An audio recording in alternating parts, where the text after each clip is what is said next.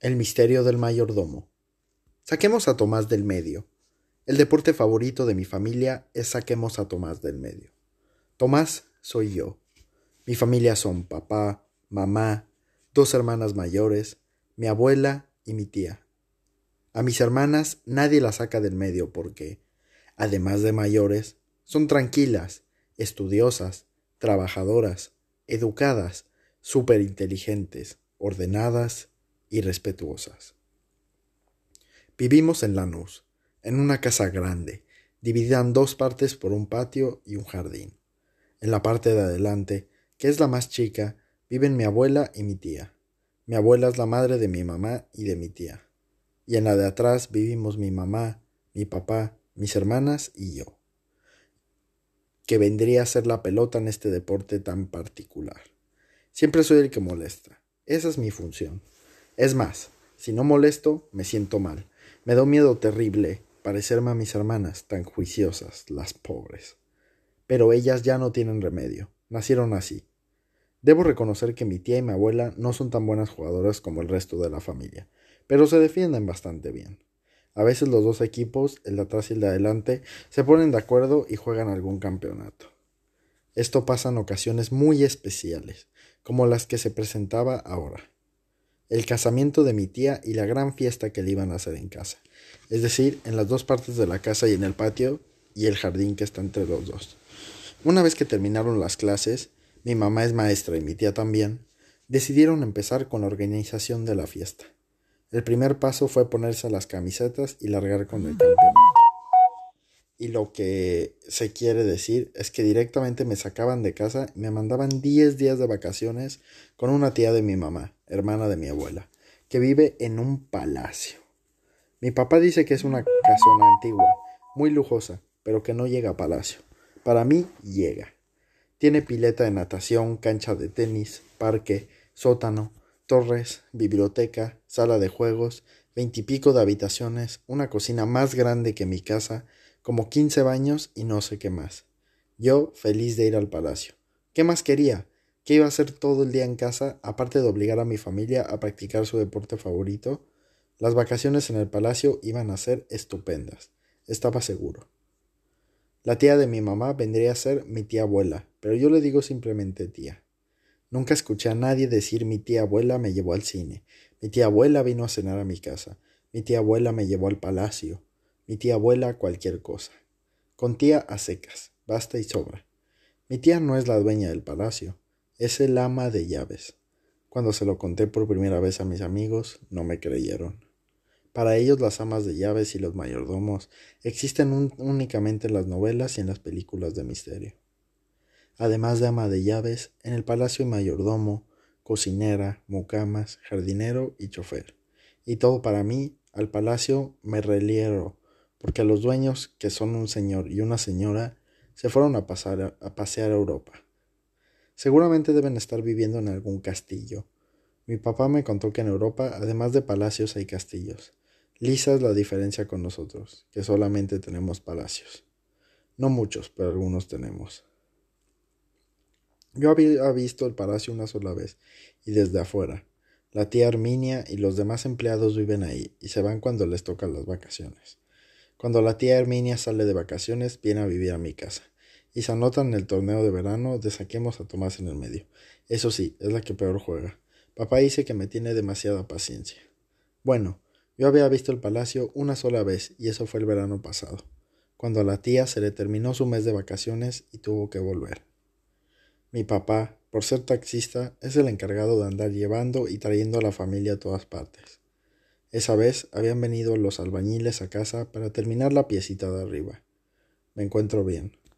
Yo estaba de lo más entretenido ayudándolos a preparar la mezcla, cuando la tía Arminia empezó a despedirse de todos, y mientras mi papá llevaba su valija al auto, mi mamá aprovechó y me metió a mí en el asiento de atrás.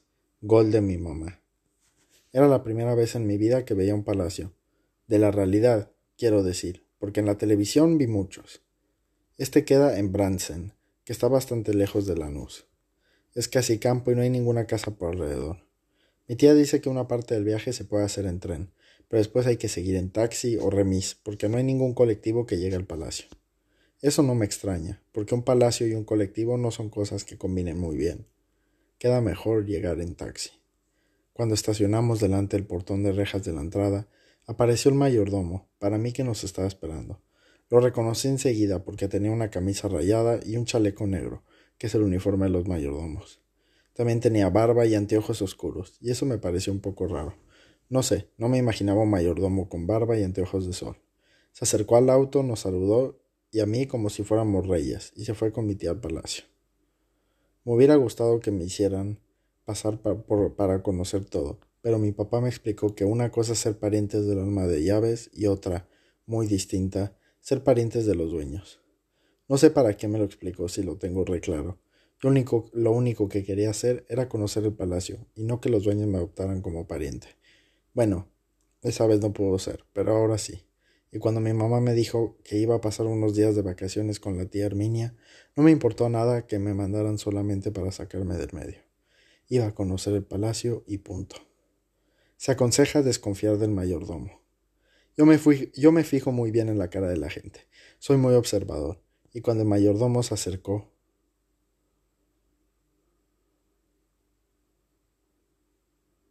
y cuando el mayordomo se acercó,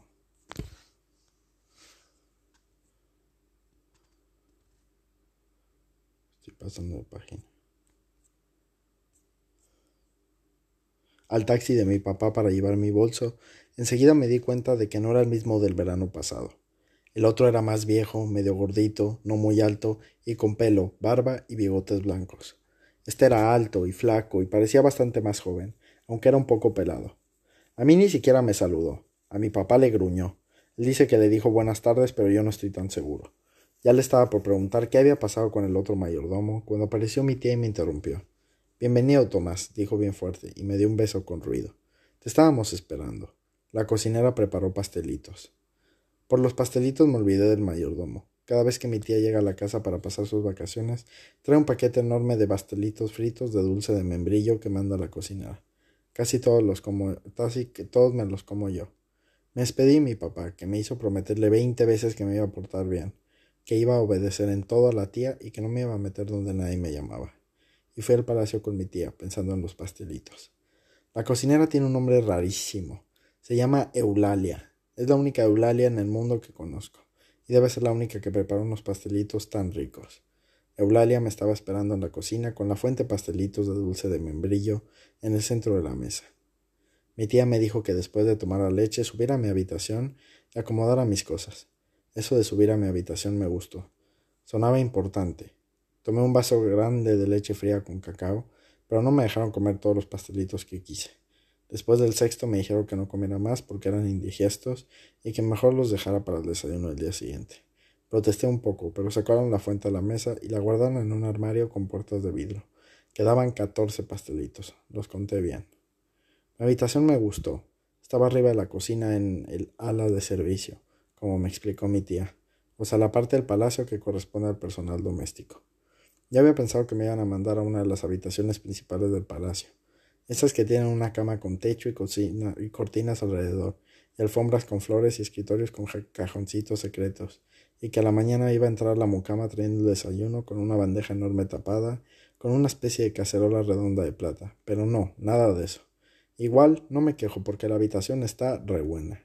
Tiene una ventana desde donde se ve una parte del jardín, o parque, porque es enorme y también la casa del jardinero, que es lo único del personal del palacio que no vive en el área del servicio. Al lado de la casa está el galpón de las herramientas. Me parece que el jardinero también es mecánico, porque cuando no está con las plantas, está en el galpón arreglando alguna máquina. En el área del servicio hay seis habitaciones, la de mi tía, la de la cocinera, la del mayordomo, la del chofer y la de las dos mucamas, que ahora estaban de vacaciones, igual que el chofer. Cada habitación tiene su baño. El área de servicio vendría a ser como un hotel, un parcillo largo con las puertas de las habitaciones y un felpudo delante de cada puerta. Ahí me dieron la habitación de una de las mucamas, la primera. Subiendo por la escalera a la cocina, al fondo del pasillo había otra escalera que daba al jardín. A las nueve de la noche cenamos todos en la cocina. Tomamos sopa de verduras, que la cocinera sirvió de una sopera que puso en el centro de la mesa. El asunto de la sopera me gustó. No es lo mismo servir la sopa directamente de la cacerola y llevar al plato servido a la mesa que usar una sopera. Es otra cosa. Le tengo que decir a mi mamá que compre una. Estábamos tomando la sopa y de golpe me acordé del mayordomo del verano pasado. Cada uno estaba concentrado en su plato, así que podía preguntar sin que me interrumpieran. ¿Qué pasó con el otro mayordomo? Mi tía, la cocinera, el mayordomo nuevo y el jardinero me miraron, todos al mismo tiempo, como si yo hubiera dicho algún disparate. ¿Qué mayordomo? preguntó el mayordomo. El otro, dije yo, el viejito de pelo blanco y barba y anteojos, el que estaba el verano pasado. El verano pasado estaba Manuel, igual que ahora, dijo mi tía, todavía con la cuchara medio camino entre el plato y la boca. No, el verano pasado había otro, insistí. Cuando te trajimos a con papá en el taxi, ¿te acordás? Era un viejito con todo el pelo blanco. Y no, no, me interrumpió la cocinera. Estás confundido. Ya te dije a tu tía que el único mayordomo es Manuel. Y empezó a levantar los platos.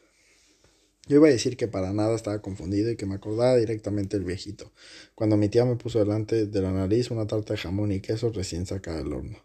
Tomás es nuestro invitado de honor y va a recibir la primera porción, dijo mi tía. De golpe, de golpe me di cuenta de que el mayordomo me estaba mirando. Yo también lo miré, pero él dio vuelta a la cabeza y se puso a comer un pedazo de pan. Habló muy poco el resto de la noche y se fue a dormir antes que los demás. Riquísima la tarta. De postre había helado. Me hubiera gustado llevarme un pastelito a la cama para comer mientras leía, pero no me animé a sacarlo del armario. Seguro que mi tía y Eulalia iban a protestar. Lo que pasa es que yo leo hasta tarde y me da hambre. De todos modos, esa noche, no sé si por la emoción de haber llegado al palacio o qué, me dormí más temprano que de costumbre.